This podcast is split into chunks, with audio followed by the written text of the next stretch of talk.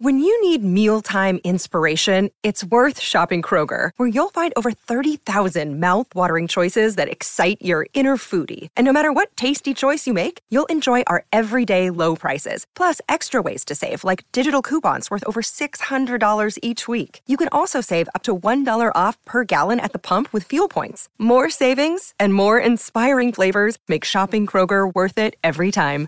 Kroger, fresh for everyone. Fuel restrictions apply. Another day is here, and you're ready for it. What to wear? Check. Breakfast, lunch, and dinner? Check. Planning for what's next and how to save for it? That's where Bank of America can help.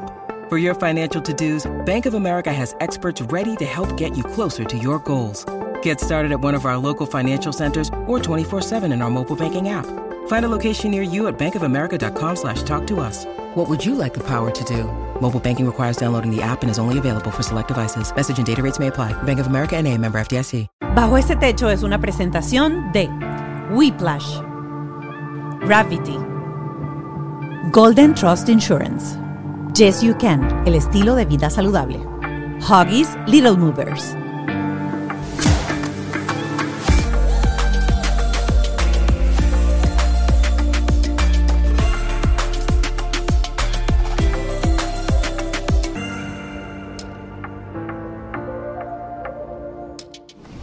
Hola mi gente linda, bienvenidos a Bajo este Techo. Estamos listos para entrar en un programa más para explorar, explorar la maternidad, la paternidad, aprender a aparentar y recuerdo siempre que esto es una conversación, porque es que la gente dice, no, no, yo aquí he mis cuentos porque este es mi podcast y porque esto es una conversación. Yo me siento aquí en el pantry de mi casa a quejarme de lo que me pasa, a compartir lo que me pasa bien junto con mis invitados. Eso lo dejo claro porque yo estoy hasta aquí, que me digan que, que yo no puedo hablar. Pero si yo inventé esto para hablar, para contar lo que me pasa en mi casa, para decir lo que me pasa con mis hijos. Bueno, relajada, Mónica, respira.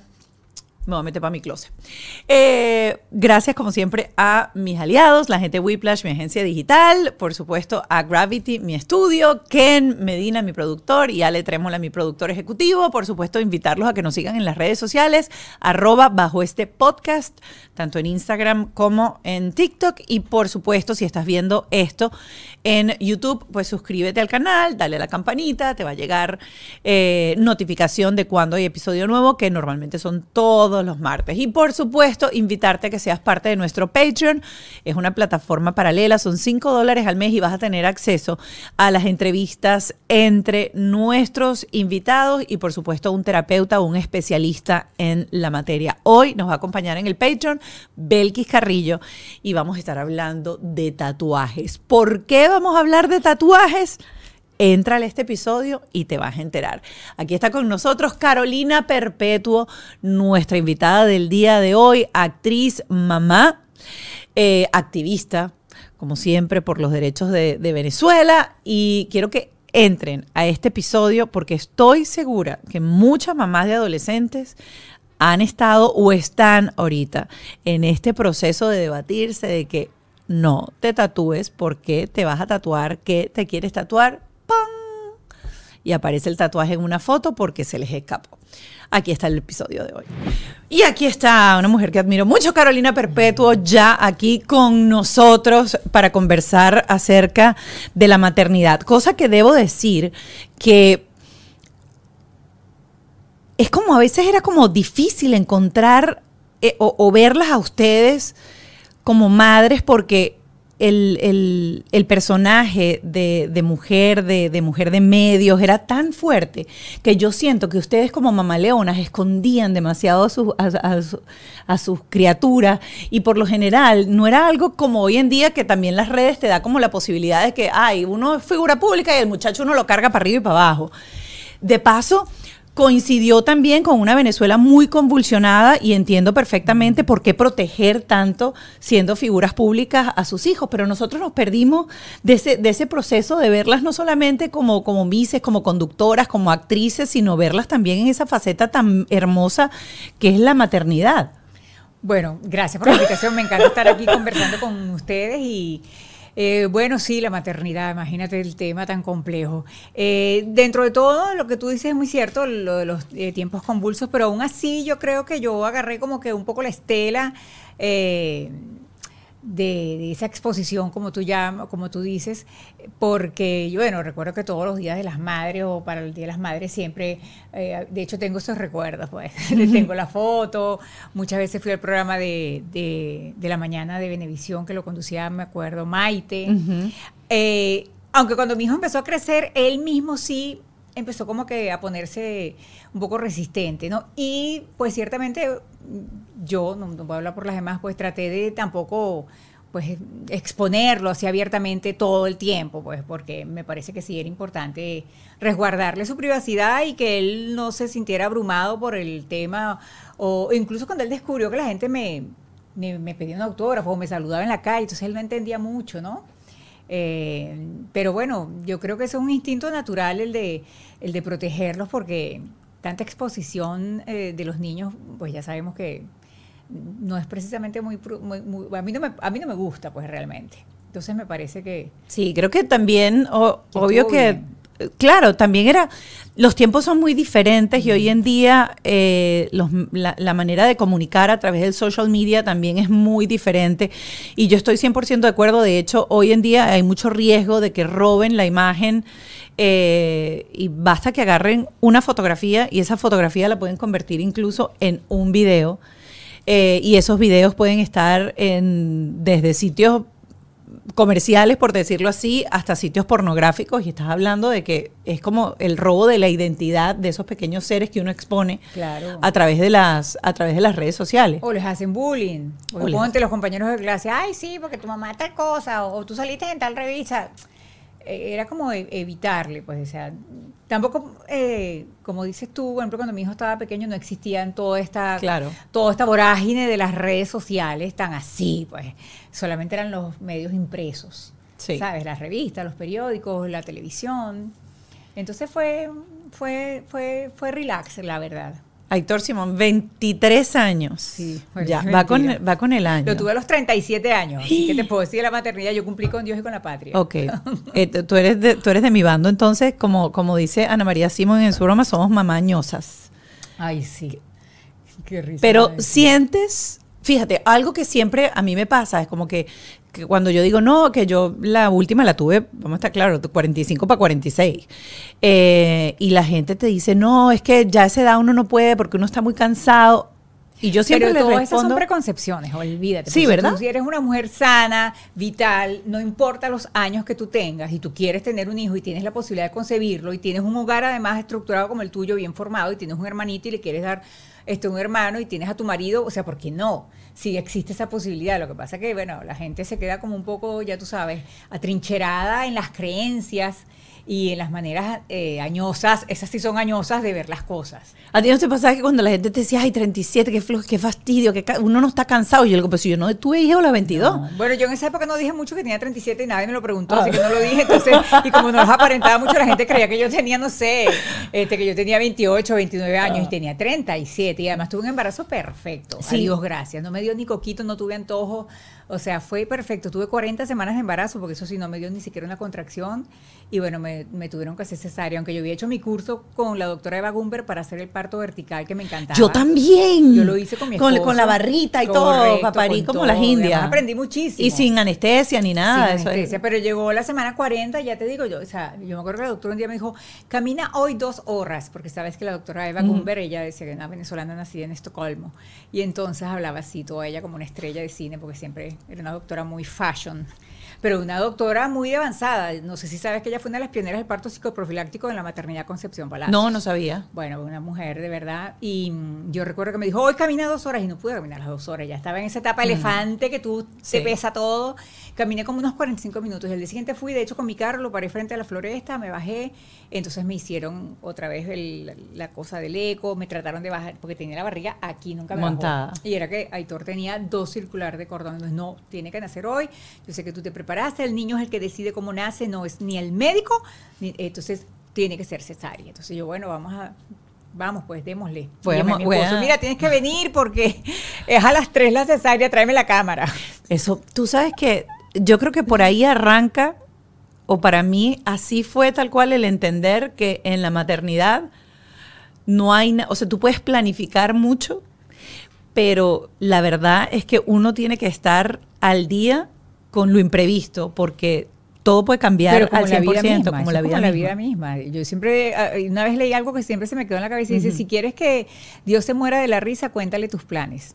Y es literal, porque a veces uno planifica cosas, pim, pum, y de repente viene la vida, mi amor, la existencia, y te cambia la jugada y te quedas así como, ¡Ah! ay, yo no me esperaba esto. Entonces hay que estar preparado, como dices tú, para esos imprevistos. Yo sé que eres una, una mujer con un temple por eso digo que te admiro. Ser una tipa firme, una tipa con, o sea, sin, sin pelos en la lengua, eh, una mujer que defiende sus posturas hasta más no poder. ¿Cómo es Carolina Perpetuo como mamá? Es así de yo digo, ay, susto, si me porto mal, Dios mío, Santo Cristo. No vale para flexible En casa? Soy mucho más flexible. Claro, hay ciertas cosas que son innegociables, pues. Pero mi hijo sacó un carácter muy duro. Que, ¿Ah, sí? Muchacha, o sea, mi, esposo que también tiene un carácter fuerte, este, y venimos de familias porque mi, mi, padre, igual que el padre de, mi esposo, también son personas así con carácter y con mucho temple. Entonces, eh, las abuelas, por ejemplo, mi mamá, la mamá de mi esposo, pero mi hijo salió con una cabezadura, o sea, más terco que una cabra parda, mi amor, que una mula parda, perdón. Y ¿Desde cuándo empezó eso? Desde, bebé. Yo recuerdo que yo lo cargaba siendo bebé y de repente un día me hizo como así, ¿no? Me, me, dio, me pegó, pues no duro, pero me pegó era como juego de bebé. Entonces yo le digo, no, eso no se hace. No, y le agarro la mano. No, aquí pegar, no. Ni siquiera hablaba, imagínate, estoy hablando de un bebé que tendría que un año. Y me acuerdo que él levantaba la cara y me hacía, ah, así como, y si te doy yo, que no, y siempre fue muy desafiante. Entonces, eh, definitivamente uno va aprendiendo. Y bueno, yo me leí todos los libros que pude, déjame decirte, vi, me acuerdo un programa en la televisión argentina que se llamaba Mi Bebé, que de hecho yo quería hacer una versión en Venezuela porque me pareció, disfruté tanto ese programa, era de una artista argentina que no recuerdo en este momento su nombre, pero ella, eh, en base a sus embarazos, porque creo que tuvo varios hijos, hizo un programa súper ameno y entrevistaba ginecólogos, psicólogos, obstetras, eh, bueno, todo el abanico de personas vinculadas a la maternidad. Y era, era súper instructivo. Yo decía, oye, que bien un programa de televisión, además súper bien producido, súper ameno. Eh, te enseñaba desde cómo poner el pañal, evitar una pañalitis, la, el tema de la alimentación, los cólicos, este, bueno, cualquier cantidad de cosas, porque hay tantas cosas que uno puede decir de la maternidad. Este, y entonces te das cuenta que uno puede imponer, como quizá lo hacían con uno, los padres de uno, porque los tiempos pues cambian. Y yo creo que hay que aprender pues sí a, comunicarse y a negociar dentro de esa comunicación, pero imponerle así, o sea, con mi hijo no funciona mucho. Fíjate que te voy a echar un cuento. Cuando él tenía como 5 o 6 años, se puso mañoso con la comida. Incluso creo que menos. Y estábamos por, por decirte algún restaurante y entonces todo el mundo iba pidiendo, ah, yo quiero esto, que entonces le decíamos al, mesonero que tomaba la, la, la, orden. La orden. Él a, él, a él nada, no le ofrezca nada porque él no va a comer, porque él no come. Y bastaba que dijéramos que él no iba a comer y él decía, sí quiero comer. O era el espíritu de la contrariedad, pero así materializado. Una cosa increíble. Entonces le decíamos, no, no, es que él no va a comer porque él no quiere comer. No, sí, sí quiero comer. Entonces, imagínate, tuvimos que aprender, pues entiendes, a ver cómo hacemos con este muchacho. Yo uso mucho eso con la, con la mía pequeña. Tengo que irme siempre al, al contrario porque ella le gusta. ¿Quién se va, quién no, ella no, se, no le deja el cepillo de dientes porque ella no se va a cepillar los dientes. Me lo cepillo yo sola. Basta que tú le digas que no, y entonces si quieres. Sí, sí, sí. sí. Entonces, bueno, aprender a negociar y aprender a comunicar, ¿sabes? Y a explicar cuando hay algo que no se puede, pues mira, buscar la manera de hacerle entender que eso no se puede. Pero hacerlo por las malas no, porque eso no funcionó, por ejemplo, conmigo. Mi papá, que fue un hombre muy autoritario, porque lo fue, este, no, eso no lo estoy ofendiendo, eso fue la realidad. Eso para mí fue terrible, pues. Y eso marcó Pero es que de eso manera muy dura nuestra relación. claro. Entonces yo crecí, ¿sabes? Como con un... A veces uno necesita un amigo con quien hablar y a veces necesitamos a alguien que nos diga si lo estamos haciendo bien en esta vida. Si nuestro negocio digital va por buen camino o si de repente tenemos que invertir más en publicidad o al contrario, meter el freno de mano y reestructurar algunas cositas para luego lanzarte con todo. Porque todos esos pequeños detalles, creas o no, te hacen perder dinero. Así que no esperes más, ingresa en whiplash.com. Si ya tienes camino recorrido o estás comenzando de cero, eso no importa porque ellos te van a ofrecer una asesoría súper completa para emprendedores y grandes empresas que quieran marcar un antes y un después en su negocio y por supuesto en sus ingresos. Tienen un workshop, yo lo amo. Ellos te van a entrevistar y se van a meter hasta la médula analizando cada detalle para luego darte soluciones que normalmente tienen que ver con tecnología. Ya sabes, si te sientes estancado, quieres comenzar a toda máquina, Whiplash en dos pasos. Agendas tu asesoría y que te lo digo yo, se van a convertir en tus mejores amigos. Gravity es un one-stop studio. Y si tú no sabes lo que es, pues porque no has venido para acá. Esto es un estudio donde tú no necesitas absolutamente nada. Tú llegas aquí, no te preocupas por nada y ellos tienen todo. Backdrops, iluminación, sala de espera, sala de maquillaje, todo lo que tú necesites en tu sesión de fotos, video, podcast, creación de contenido y mucho más. Visita su página web gravity.com o síguelos en sus redes sociales arroba gravity para conocer más sobre sus servicios. Reconcomio con él porque yo me sentía también avasallada entonces eso no alimenta, esa retroalimentación definitivamente es negativa. Fíjate que eso que estás hablando es súper interesante y quiero retomar de ahí como dos cositas. Primero, el hecho de, tiene 23 años, o sea, nació alrededor de los 2000, todavía no ha... En el 2000. En el 2000. Eh, todavía no teníamos al alcance todo este boom que hay de coach familiares, coach de familia y todo esto que aparece en las redes sociales cada dos minutos, en donde uno tiene la Biblia de cómo educar, cómo criar con las diferentes versiones, con todas las, digamos, las tendencias que hay. Eh, al 2000, cuando pues ya obviamente tú buscabas recursos, a mí siempre me ha parecido muy como que esa cosa que decía que es que los, los, niños, no hay una universidad para padres, los niños no vienen con un manual debajo del brazo. Y yo siempre he dicho, es que el problema es que uno no busca la información, porque tiene que haber información.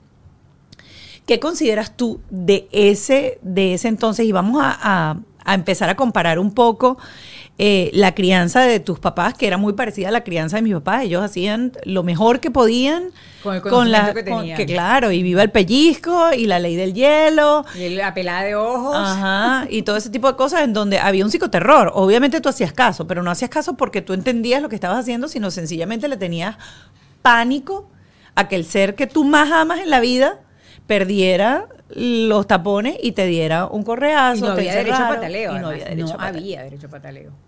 A tomar esa iniciativa de buscar algo diferente para Aitor y, lograr conectar. Porque al final creo que cuando, cuando existe o cuando uno siente esa desconexión con los padres, uno lo que quiere es que el hijo de uno no tenga esa desconexión y tenga, tenga ese acercamiento o, o esa sensación de que uno es el puerto seguro.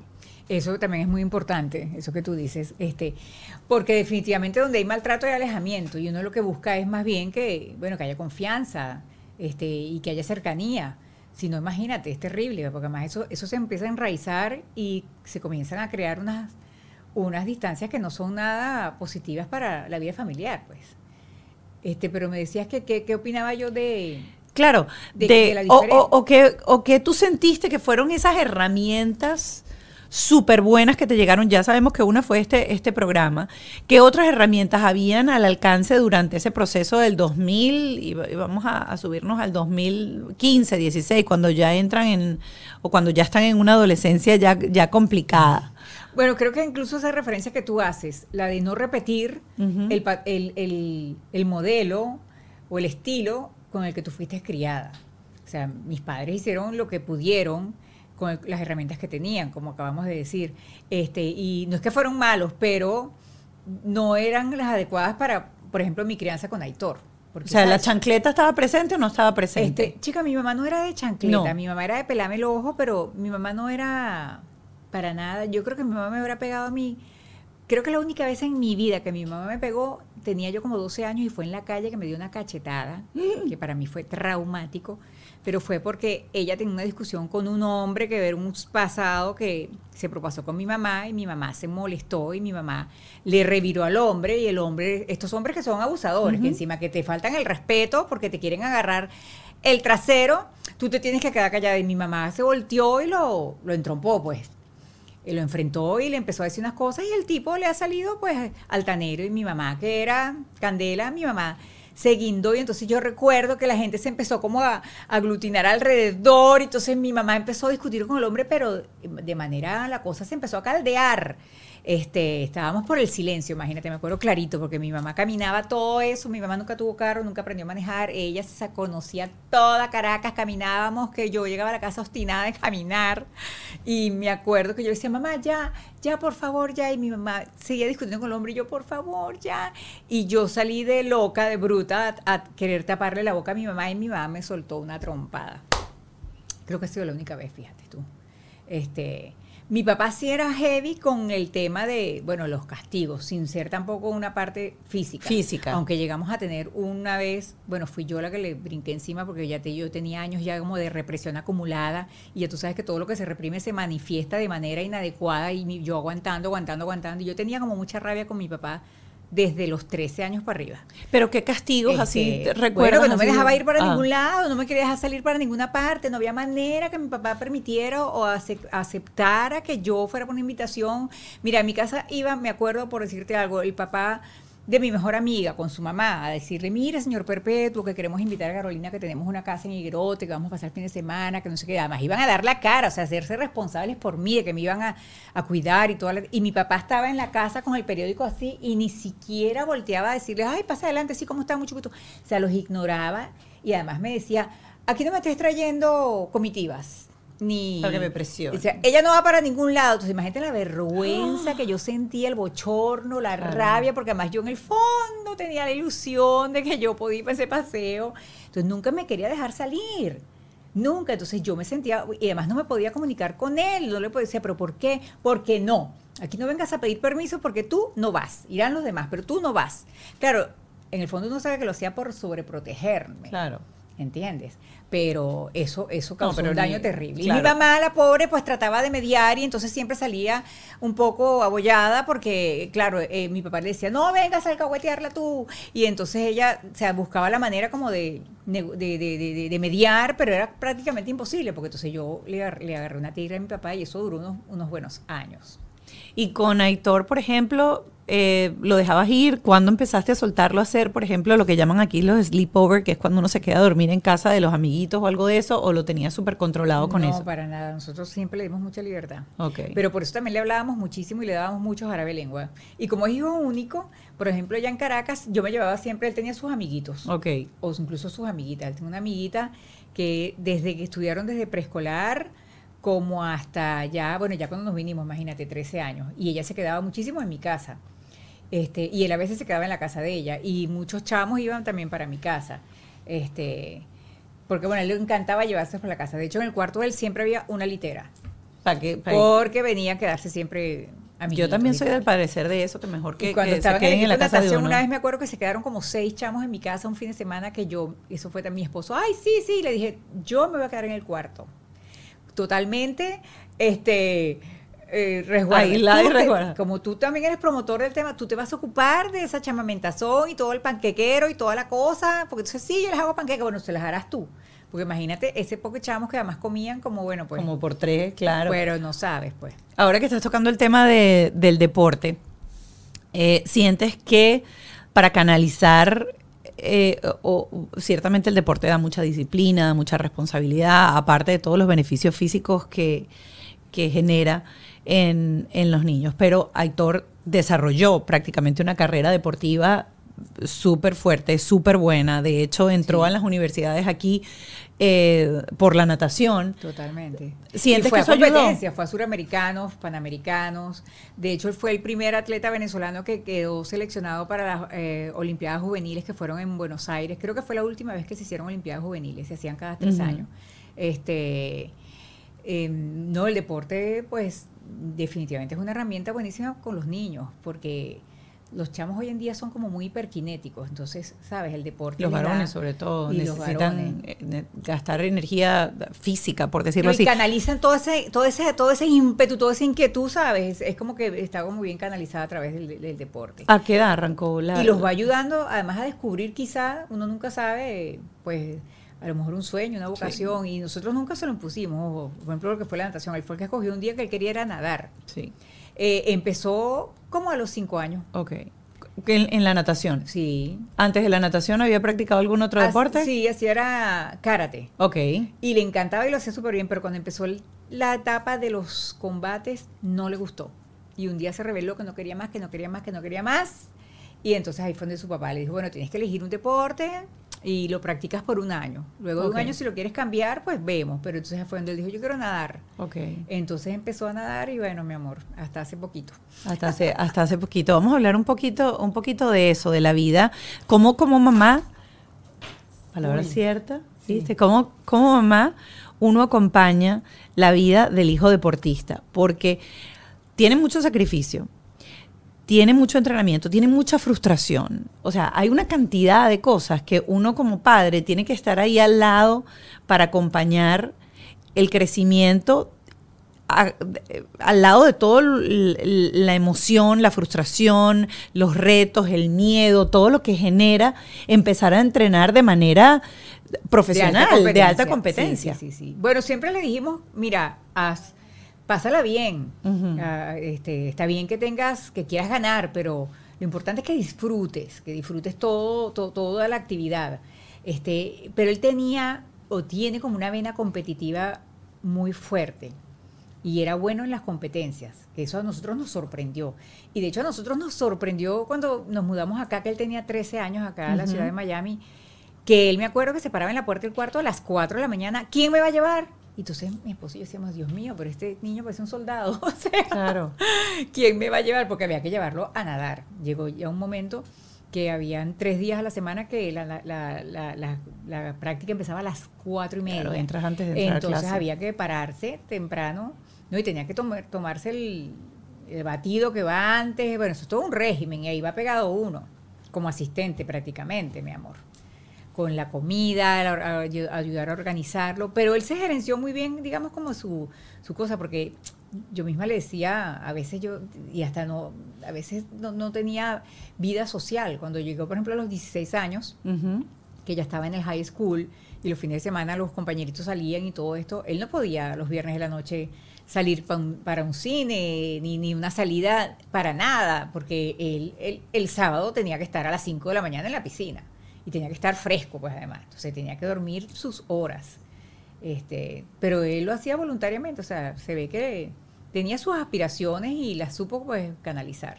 ¿Recuerdas? eh, Y, te, te lo voy a, te lo voy a traer porque para mí hace tres fines de semana que estuve otra vez en una competencia de natación con mi hijo, el de nueve años, que está en, en el pre-competitive team, eh, todavía no está federado, pero re- primero, él había tenido una como en noviembre y esta era como la segunda. La de noviembre fue la primera, o sea, la primera vez que él se enfrentó a un taco, la primera que vez que él se enfrentó al pito, a la sensación de que te están controlando el tiempo, o sea, ya no era el entrenamiento. Correcto.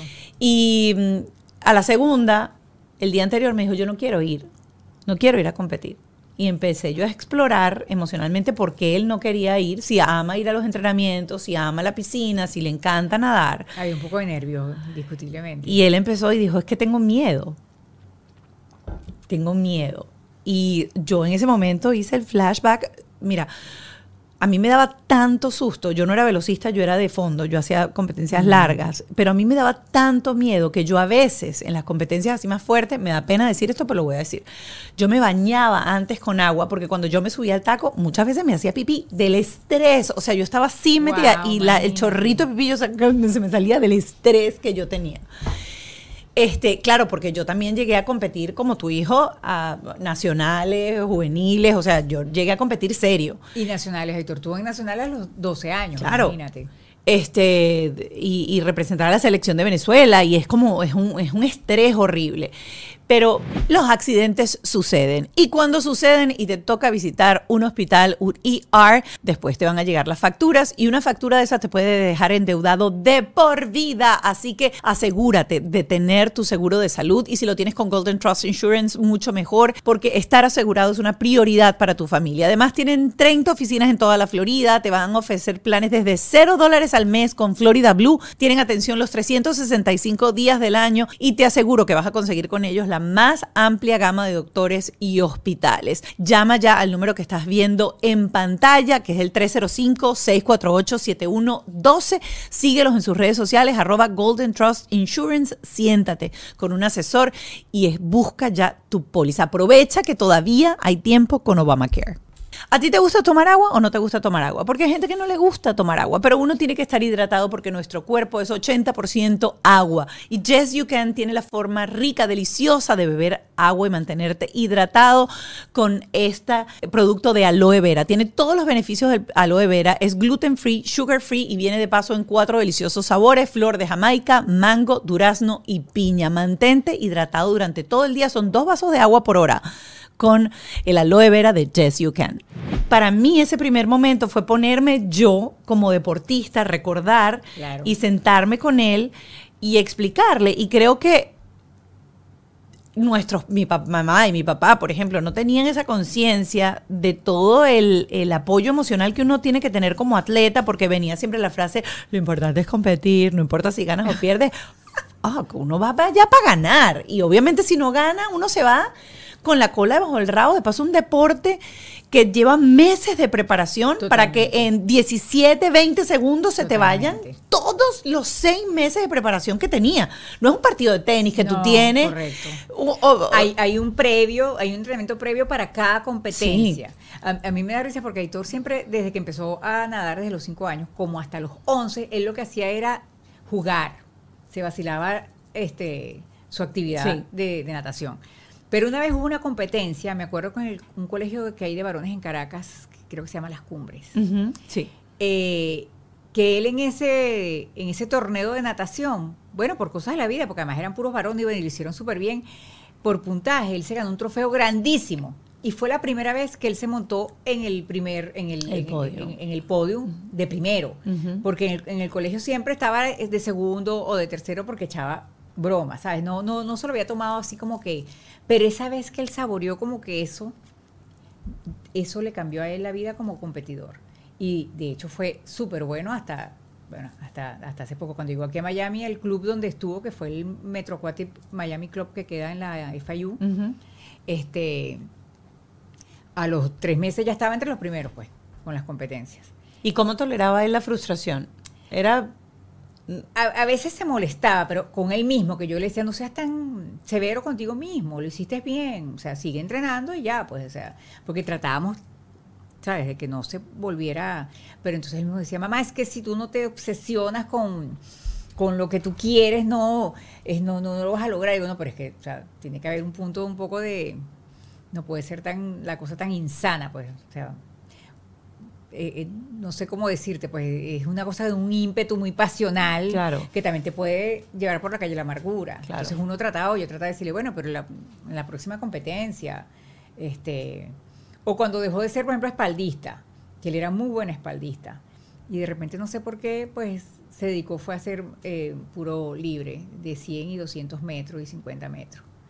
Y no le gustó, después ya no quiso hacer más espalda. Competitivo en mariposa tampoco, que es muy duro. Sí. Ya tú sabes que ese es durísimo. Cuando tienes esa competencia que son los cuatro ah, estilos. eso, era, eso era mi fuerte, los 200 y 4. Eh, de hecho, él hacía relevo con los hijos de mestre y él generalmente hacía casi de los primeros, ¿entiendes? Porque claro. Eh, jalaba durísimo, pues rapidísimo. Sí. Em, ¿cómo, cómo, ¿Cómo se lleva un deporte y sobre todo ya cuando él llega acá, 13 años, este, está terminando middle school para entrar en high school? Y tienes todo el peso de la educación, ¿ok?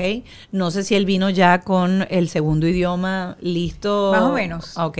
Porque le había venido a campamentos aquí de natación de verano, que eso también le encantaba. Entonces, una de las razones por las que incluso nos vinimos a esta, a esta ciudad es por eso, porque era súper favorable para nadadores.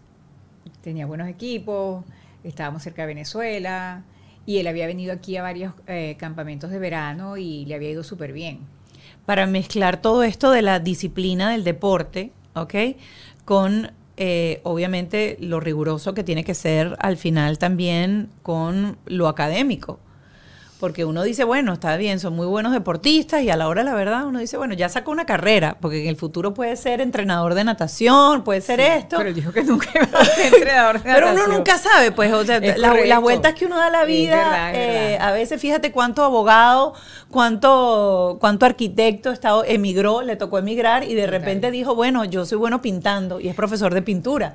Y Pero así sí, se gana la hace- vida. Hace, poco, cuando él dejó de nadar, incluso él estuvo trabajando aquí en una academia con la China Hun. Ajá. Eh, y porque bueno, tenía, tenía el aval de lo que había hecho, pues. Pero después dijo, no, yo no quiero hacer eso. Y bueno, un chamo todavía muy joven. ¿Y cómo era Este, con la con la parte Mira, ahí Aitor nunca fue muy, eh, este, realmente nunca fue un estudiante muy aplicado. O sea, de ser amante de los estudios no fue. y tú eras muy rigurosa? Había- eh, bueno, ahí sí yo lo empujaba porque sí me parecía que era importante. Pues, y ¿Cuál era, también. ¿Cuál era tu marca? Y ahí yo quiero, yo quiero hablar porque esta vez me acabo de encontrar con una amiga que estábamos ahí sentada y ella me dice, le quité no sé qué y ahora tiene que hacer tal cosa porque tiene dos C. Sí, y yo por dentro decía, bueno, o sea, trajo una C y cuando yo le digo, mi amor, tienes una C y él me dijo, C es averaje, mamá. Discúlpame, pero eso no está mal. Averaje. Y me quedé calladita y lo pensé y le dije, bueno, fíjate que tiene A y tiene B en las otras. Tiene deficiencia en la parte de, lectura y reading. De repente él no va a ser un tipo súper dado a las letras. Y a veces los papás somos muy tercos y muy testarudos en empezar a leer cuáles son esas habilidades que tienen nuestros hijos y decirle, si tienes una B aquí y puedes tener una A, que es el tu fuerte, dale, échale pichón y sea veraje en matemáticas si te provoca ser averaje en matemáticas. Sí, ese tema es fuerte, porque él eh, siempre fue, lo que pasa es que un chamo inteligente, no se dedicaba a estudiar Ok. y salía medianamente bien. Que eso incluso me lo dijo una vez una profesora que me mandó a llamar y me dijo, mira, él es muy inteligente, le agarra rapidísimo todo, pero este, yo necesito que él, si él se dedicara más, saliera mejor, porque además él, él era muy hablador en la clase. Entonces, ¿sabe? Le- La, la- la profesora me decía, me perturba el salón. Entonces yo lo tengo que sentar a hacer dibujos. Él era muy bueno dibujando, pintando, todas esas cosas le encantaban. Este, con las matemáticas, mira, no tan mal. Eh, lástima que de verdad después no, no, no- no quiso, pero se le hizo duro cuando llegó acá eh, compaginar la natación, porque le metió todo a la natación, pues, y nosotros lo dejamos. Porque somos de la mentalidad de que, bueno, de que, de que cada quien se forja su destino, aunque claro, es obligación de los padres la orientación para que tu hijo consiga las mejores opciones. Pero él no fue muy afecto, como te digo, a, a los estudios. Y de hecho en la universidad le costó muchísimo. Y fue muy estresante para él el poder mantener la exigencia de la natación, de la práctica diaria con el equipo, incluso viajando y encima rendir eh, en los estudios. Porque se lo exigen de paso. Estás ahí, o sea, puedes ser muy buen deportista, sí. pero estás ahí estudiando y tienes Pero que dar le dan también- ayuda. Sí. ¿Sabes? Le dan, le dan como tutorías y ayudas, pero sin embargo se le hizo muy cuesta arriba, muy cuesta arriba. Eso le, eso le, le pegó. Mira, quiero hacerte esta pregunta. Los tatuajes. Ay, no, ni me hables, de verdad.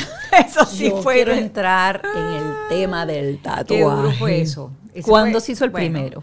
Cuando se fue a la universidad. Y mira que le habíamos Ah, pero tarde, aguantó bastante. 17 años, pero no sabes, porque ha llegado, bueno, tú le ves todo el brazo izquierdo y su Sí. brazo izquierdo es toda una, toda una narrativa de Venezuela. Yo digo que es como su, no sé si su homenaje, porque claro, además cuando Aitor estaba acá hubo manifestaciones en, en, en Venezuela que fueron muy cruentas, Sí. muy duras. Aparte, él creció con el tema de los cacerolazos Claro. y escuchando todo.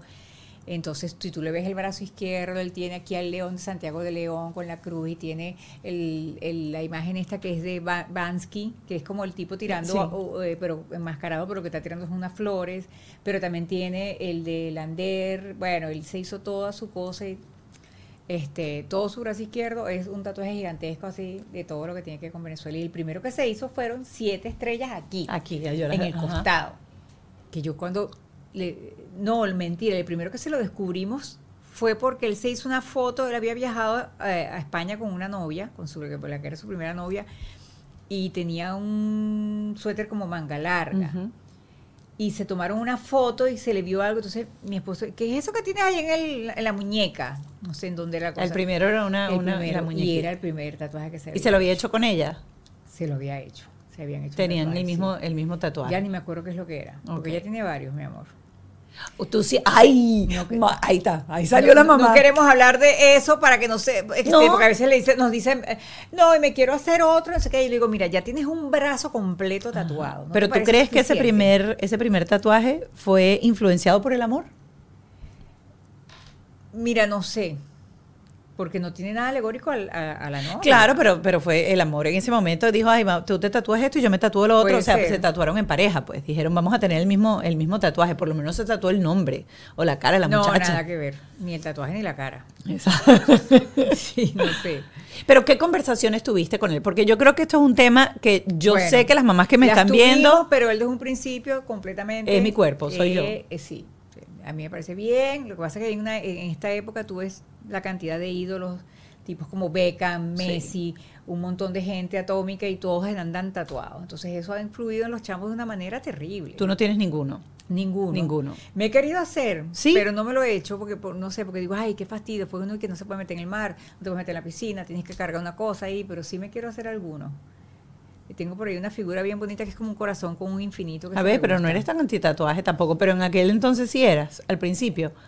¿O por qué tú no querías que tu hijo se tatuara, por ejemplo? Oye, porque no quería que hiciera es- ese completo. Ok. O sea, no es que era antitatuaje, pero yo le decía, bueno, pero ponte un tatuaje, no sé, un poco discreto, pero hacerte un brazo entero, o tatuarte el cuello, o toda la espalda. Heavy. Yo siempre a la gente que tiene tatuajes le pregunto. Mi hermano tiene, o sea, igual todo el brazo y tiene todo. y yo- Ajá. o sea, mi hermano es de los que dice, voy para Public. ¿Cuál es la lista? Ah, ok, ponme aquí arroz, harina pan, no sé qué. Y él va y se lo tatúa para que no se le olvide de aquí para allá. Yo le digo, obviamente no, cada no, tatuaje tiene un significado que me. Esto es un chiste lo que estoy haciendo. Eh, pero siempre he preguntado porque a veces, a veces pienso. O, o me, o- o siempre me da curiosidad saber por qué tatuarte la piel, por qué mancharte la piel, o por qué hacerte, hacerte daño, porque al final Eso. duele. Sí, o sea, eso correcto. es, o sea, eso no es que un, ta- un tatúese con agua que sale y ya, Correcto. no. De hecho, yo de chiquita hay una vez, sabrás que yo, yo creyendo que estaba haciendo, tú sabes, una cosa ahí, este, mm, eh, estaba aplicando una sabiduría y tal. Mm. Yo dije, bueno, le- eh, eh, me acuerdo que vivíamos en Holanda y tenía cuatro años. Y allá había gente, allá hay gente tatuada, que bueno, ya tú Sí. te imaginas los pelos parados así, de todos colores. Entonces, que de hecho en una época me decía, mamá, yo quiero los cabellos así. Entonces, una vez le compré una goma de esta, de, de cabello, de esta, gel, súper fuerte. Y le sequé el pelo y todo, le hice la cresta, pues. Le hice la cresta. Y co- le compré unos bichitos de esos tatuajes, de esos stickers. Le dije, así cuando sea grande no se tatúa. Porque ya, como vive la experiencia. Claro. Y no, pues fíjate que eso sí no se le quitó. Mm. Y de hecho tenía puestos zarcillos. Se había puesto también unos zarcillos. Y, Pero Cuando llegó, ya tiene, los zarcillos se los puso también yendo para la universidad. ok. Él se fue para la universidad, mi amor, y él ahí se desató. Este episodio de Bajo este Techo es una presentación de Huggies Little Movers. Huggies sabe que los bebés vienen en todas las formas y tamaños y sus colitas también. Por eso quiero mostrarte el pañal de mejor ajuste de Huggies, que es su Little Movers, con un ajuste curvo elástico. Y las mamás sabemos que no hay nada peor que un pañal que no se ajuste bien, especialmente para nuestros bebés cuando son bien activos.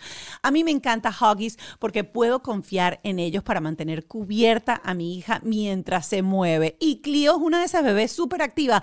Del sofá a la cama, pasa horas en el car seat, se mueve aquí, se mueve allá y quiero tenerla bien protegida. Los Little Movers de Huggies son curvos, así que mi bebé se siente súper cómoda sin importar cuánto tiempo se esté moviendo. Y se están moviendo todo el tiempo. También ofrecen hasta 12 horas de protección contra escapes, lo cual cambia el juego. Yo lo uso hasta para dormir. Ponle el pañal de mejor ajuste a tu bebé. Huggies Little Movies. Te tenemos cubierto, bebé. Este, vino con los benditos, los, los aritos y la cosa, que ya no los usa, por cierto, como ahora hace jiu-jitsu, no puede andar con claro, aritos, mi amor. claro. Este, pero los tatuajes, pues sí los tiene. No se ha hecho más porque más son caros. Hacerte un buen tatuaje es costoso. Pero tú sientes que él sentía como resistencia, o sea, ¿cómo lo recibías tú? ¿Sientes que debías haber hecho algo diferente hoy en día después de, tan, de Pero que ha hubiera pasado sido tanto? imposible, Mónica, hubiera sido imposible. ¿Cómo, ¿Cómo evitas tú que ya un muchacho de 18 años, que es independiente, Claro. que sale y entra y además es dueño de sí mismo, porque ya te digo, él tiene un carácter, mi amor, o sea, él no es un chamo, él para tú, este, tienes que saber conversar con él y eh, saberle argumentar y como que enamorarlo con la idea, porque cuando él se le mete algo entre ceja y ceja, es como él dice, como él quiere, y ahí no lo va a sacar nadie. Entonces es fuerte. No, era imposible, era imposible. Entonces uno lo que trata es decirle, mira, o sea, es- es- es- está bien que te hagas un tatuaje, pero no te hagas algo que sea tan grotesco, ni te ni, ni, ni, ni, ni, lo Porque eso no había, no había salido antes, o sea, no hubo de repente un poquito antes porque ya estaba aquí. Aquí hay como más acceso a muchas cosas. eh, cuando ya los, los- los jóvenes pisan los 13, 14, tienen como más Sí, contacto a, a- uno, a los países de uno, en donde uno es todavía como más mamagallina para que te lleguen con un tatuaje. ¿Te dijo en algún momento me quiero tatuar y tú le dijiste hasta que usted no sea mayor de edad? Aquí esta casa no me Claro, entra con un tatuaje. lo decía así tal cual. Ah. Le diciendo, pero además- y tratando además de convencerlo, mira, pero no hagas eso, no hace falta que, o, eso no se- eso no es bueno para la salud. Eh, Mamá, eso no es así. O sea, porque ellos ahora sacan Claro. el teléfono y el Google y la cosa, te, te, te- te- te quieren argumentar, mi amor, en dos por tres. Entonces él tenía ya eso muy claro que era lo que él quería. No te digo que ese primero que se hizo, se lo hizo escondido y tenía 17 años, ¿no? estaba, estaba por irse por la universidad, que se lo descubrimos, pues. Y ahora quiero entrar en un tema, las novias, el amor, las mujeres, 23 años, pero de paso hijo único, varón, que siempre existe como una conexión especial, mamá con el hijo varón. Cuéntame de eso. ¿Cómo, cómo se prepara uno? Yo creo que uno no se prepara, No. eso tiene que pasar y tienes que dejar que pase y tratar de fluir con eso, porque ¿qué vas a hacer? Uno lo que más quiere o anhela es que, bueno, que, que ande con una, cha- con una chica chévere, en el sentido que es una chica sana, ¿sabes? Que, que no te lo vaya a maltratar emocionalmente, o bueno, tendrá que vivir su historia de amor como le pasó a uno también. Claro. Y, y él ha sido de novias duraderas. Él, su primera novia duró tres años con ella Que fue la del tatuaje. que fue la del tatuaje, que, Ah, empezaron, él tenía 16 años. ¿Y ella era de la misma edad, mayor? Era, creo que era un año mayor que él. Ok. Y estuvieron juntos tres años. Eh, después se terminó porque él se fue a la universidad y ahí sí estuvo como dos años como que saliendo con amiguitas, pero él tenía claro que eran amiguitas, no eran novias. Ok. porque Él me lo decía, no mamá, esas no son, esas no son novias, esas son amigas. Pero ya desde hace dos años tiene una novia. Él es en eso, como buen canceriano. Es bien. Eh, es- Ay, eh, de paso, imagínate, tenemos como muchas cosas en común. Mi hijo hace jiu-jitsu, el tuyo hace jiu-jitsu.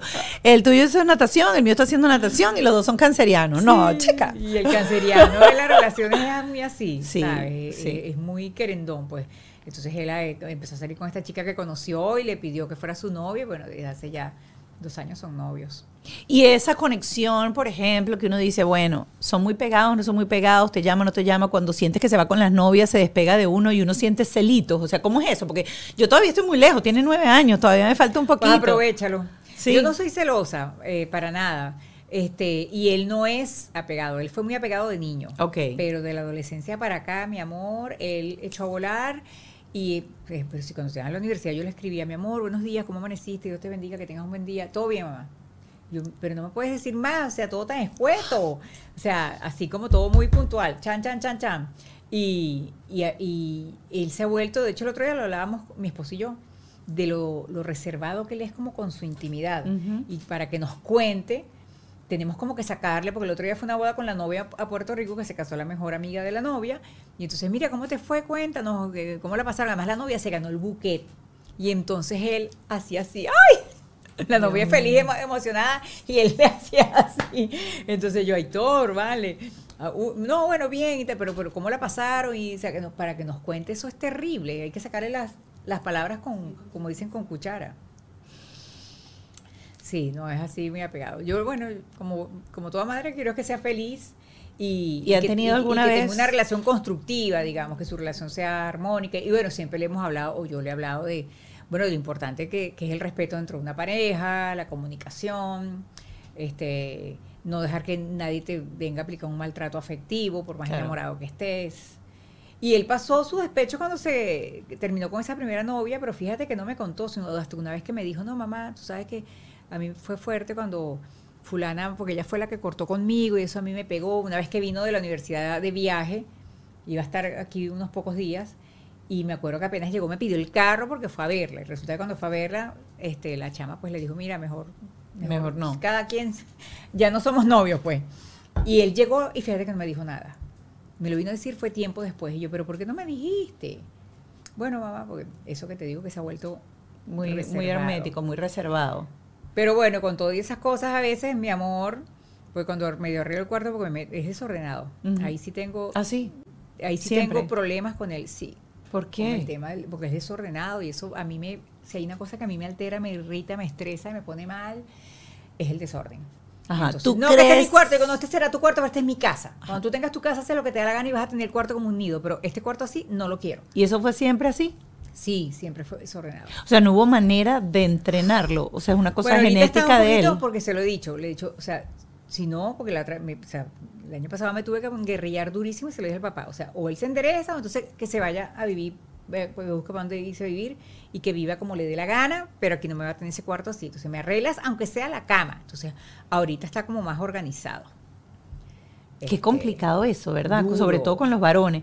Yo a mi hijo anoche, nos metimos, eh, Ralph y yo tenemos baños separados.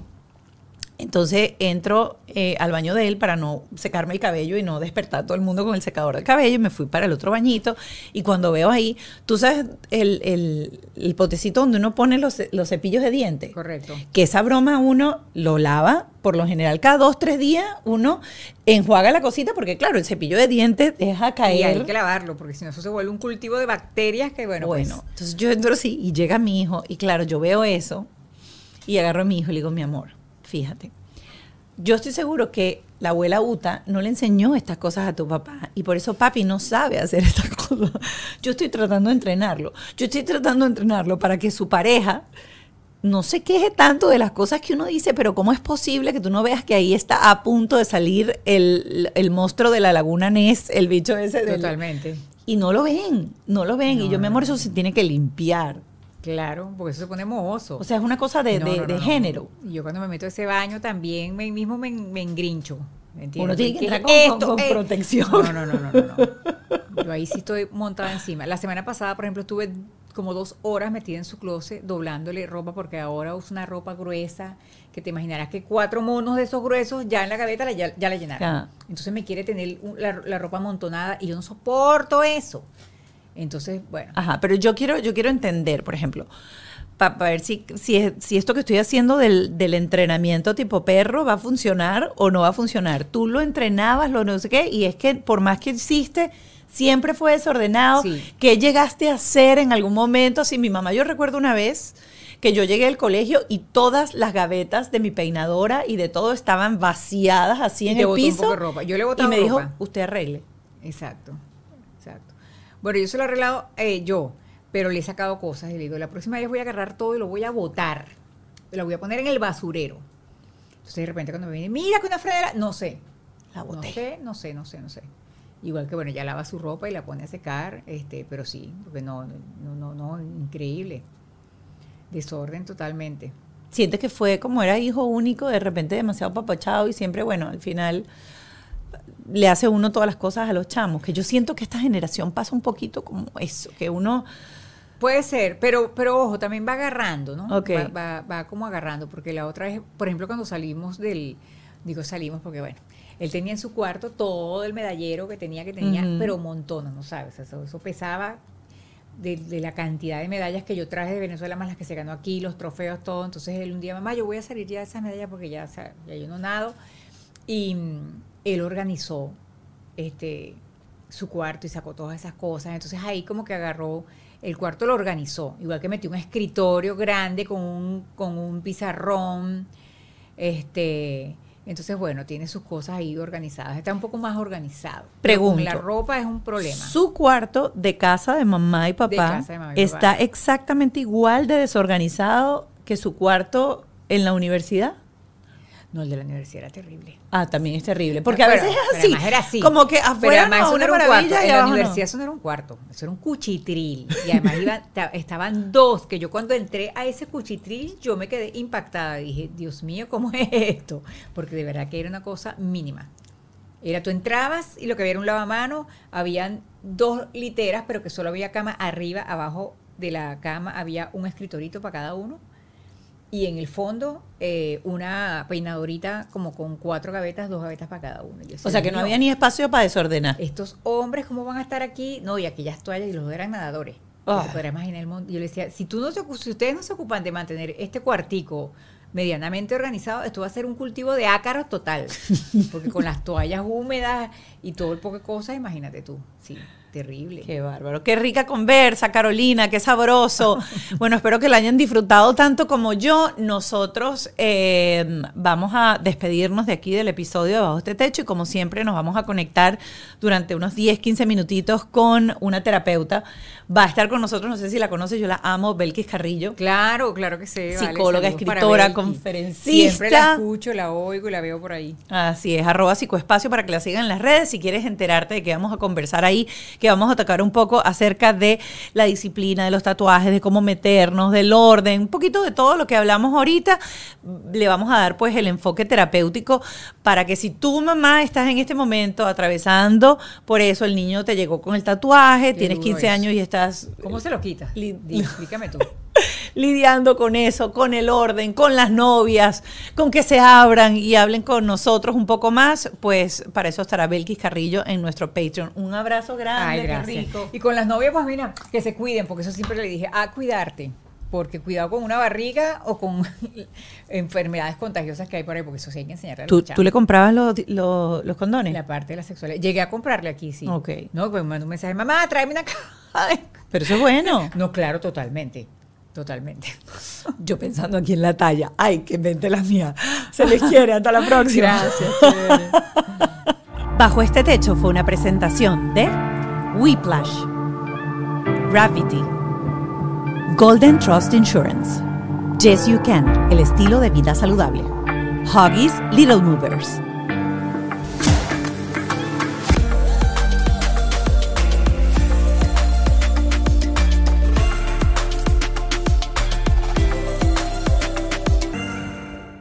¿Estás listo para convertir tus mejores ideas en un negocio en línea exitoso? Te presentamos Shopify.